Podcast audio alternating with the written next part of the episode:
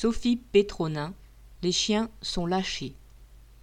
Sophie Pétronin, l'ex-otage humanitaire, détenue pendant quatre ans au Mali, avant d'être libérée en octobre 2020, est retournée dans ce pays où elle vit depuis 25 ans avec sa fille adoptive.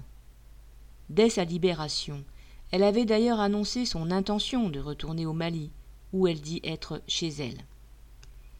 Aussitôt, des voix se sont élevées pour dénoncer l'irresponsabilité d'une telle démarche. Le porte-parole du gouvernement, Gabriel Attal, y est allé de son indignation, demandant du respect pour nos soldats.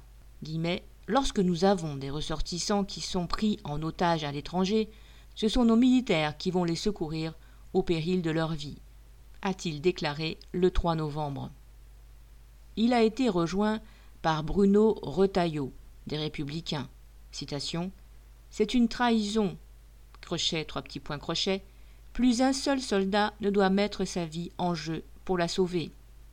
Sauf que, dans le cas de Sophie Pétronin, il n'y a eu aucune intervention militaire, mais des négociations secrètes ayant abouti à un échange entre 200 prisonniers détenus par l'armée française, loin d'être tous des djihadistes terroristes, puisqu'il y avait aussi des paysans victimes de rafles, contre quatre otages détenus au Mali, dont Sophie Pétronin.